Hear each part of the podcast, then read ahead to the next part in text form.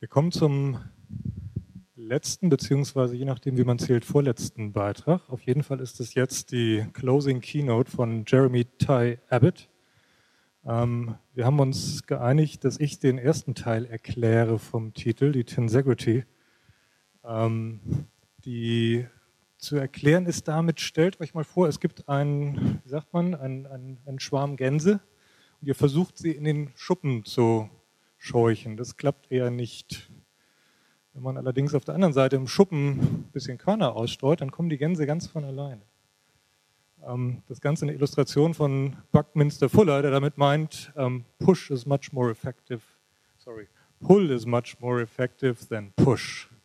Ähm, die Überleitung zu den Stems überlasse ich jetzt gerne dir, Jeremy Ty Abbott.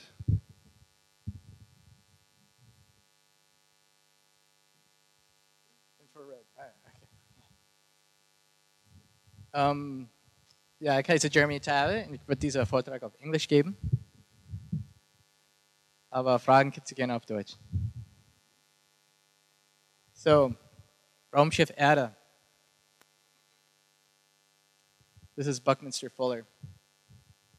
And it's blurry because he first had glasses when he was four years old. So his cousins used to ask him to describe the world around him, and they would give him money because he had a different vision than we did.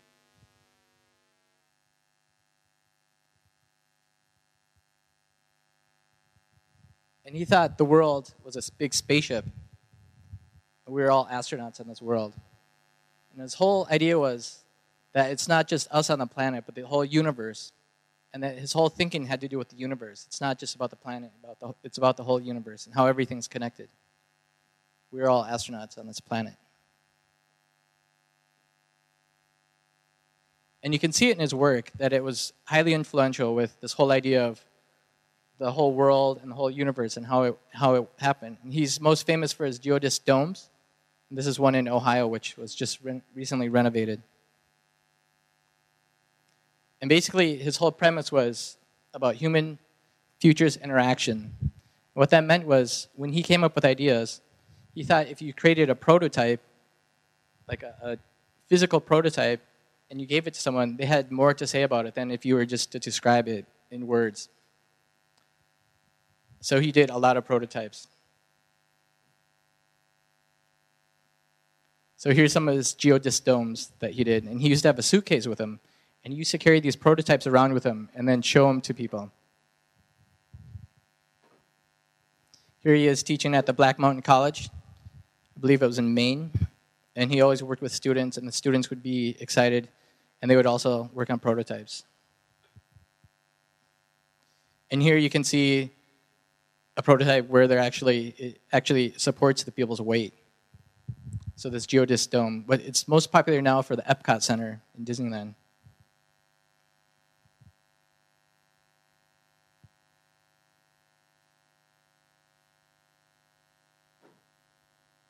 So Matthias talked about this a little bit, but here's an example. And basically, it's the combination of two words. Tensegrity. Basically, it means tense and integrity. And here's a little robot that someone made using this whole, whole principle. And it's actually quite flexible and quite light, but it can uh, move quite, quite well and it's quite strong.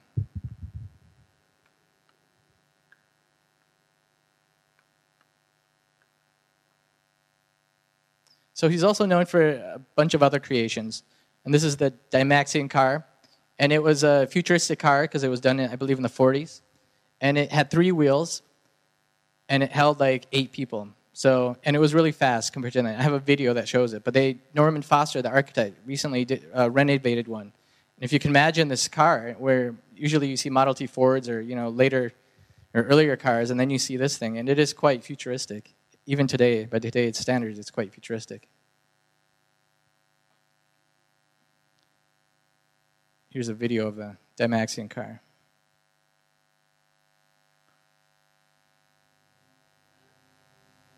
And it's actually going quite fast. But if, if you look at the video and the context where it is, look at the other cars. They're all very old. And you see this thing from, from the future, basically. And it can rotate on a dime, more or less and parallel parking is quite easy. But I mean, even today, by today's standards, if you look at the old other cars, this thing is like super futuristic.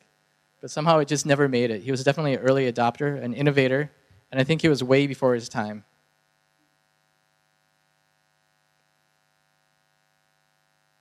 Clicking. Here we go. So it's something I think here in Germany, the culture, uh, I think you call it Versagenangst. And it's um, something that here in Germany that we don't have much of. This whole idea of failure. And when you fail, you actually learn something. And that's something he truly believed. If you fail, it wasn't a failure, it was just a different outcome.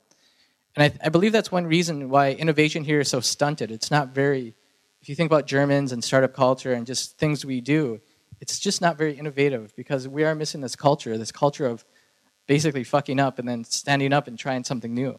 And I think until that happens, I think it's going to be hard to innovate. And that's why you have things like, at least in the startup culture, you have people like the Rocket Internet, the Samwer, the, the brothers. They just copy things because it's a lot easier to copy. There's low risk. And I don't think, I think that's something that Buckminster Fuller was really serious about. And, and as well as other inventors. It's really just about trying things out and failing, failing quick.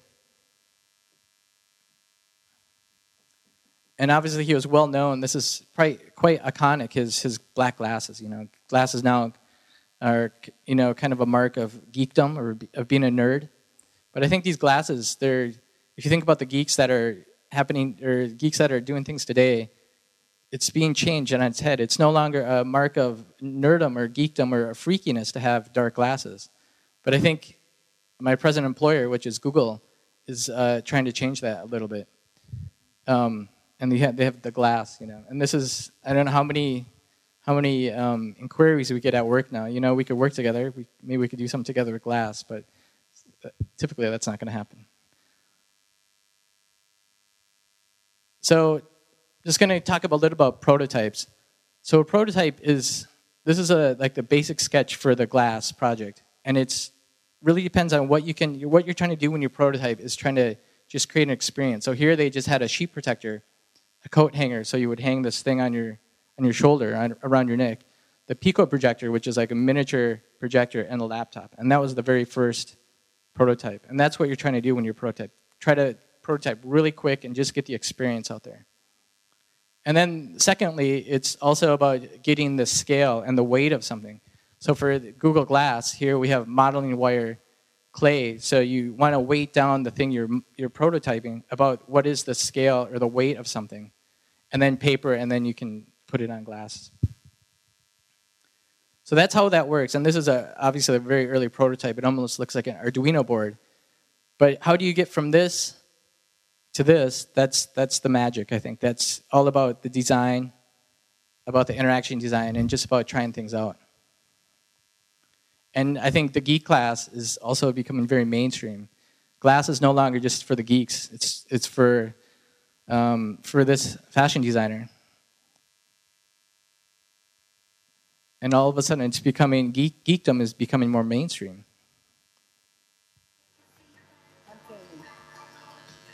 Here's the audio. No audio. To turn it up. But here you have the view of, of what she sees through the glasses. So you can do video. And I'm sure some of you have seen the video. So it's a whole new way of interacting with the world around us. So the, the whole premise is basically. Fashion Week is crazy because there's a lot of work. Should I go back? Want to see that again? No, no. Okay, I'll play that again. I'm filming. It's very pretty. Very pretty.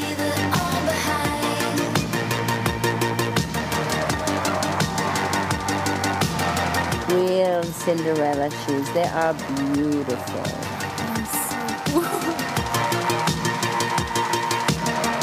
Fashion Week is crazy because there's a lot of work. I think what's interesting here is the whole premise here was one of the designers that created the glass. She would it kind of became an epiphany. She was waiting in line and she saw everybody waiting in line for something. Everyone's head was looking down on their phone. And that's the question I think nowadays. How do you make technology that is not so intrusive or so it takes all of our attention? Mobile phones take all of our attention. I think glass is just one aspect where you can still somewhat look around and talk to people in front of you, but also be aware of stuff around you. So we'll see if that's actually the success. I'm not quite sure yet.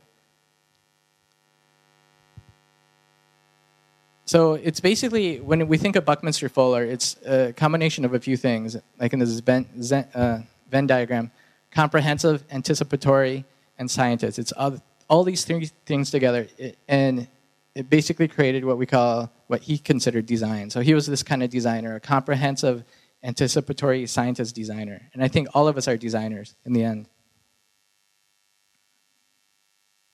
So just another quote from Buckminster Fuller: "A designer is an emerging, emerging synthesis of artist, inventor, mechanic, objective econom, economist, and evolutionary strategist. So I think all of us are some of those. So I think we're all designers. Last year, just to wrap this up, quite brief. Last year I brought this book. Um, I seem to be a verb, or it was actually two years ago. And I can think I think of Dirk Pletzinger's uh, presentation because a verb is something that does. They actually do stuff in the world versus a noun. A noun is just just static, and a verb actually moves. And if you think of the stuff that Dirk showed, like all this dancing and stuff, and we're definitely verbs, we're not nouns. So just to um, show you my stamp collection, it's not very extensive.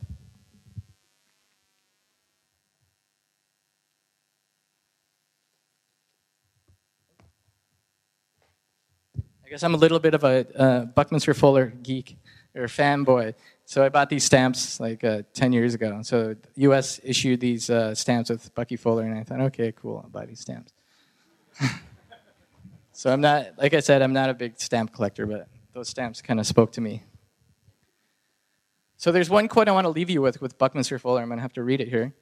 It, and basically, he says, Remember, no one will ever walk aboard this spaceship the way that you do right now. Make the most of it. I think that's true. I think every moment we lose trying to do something else, or doing someone else's work and not really doing what we want to do, that's a moment we lost. So I think we really have to think about what do we want to do and how can we make the universe better, not just the world. Thank you.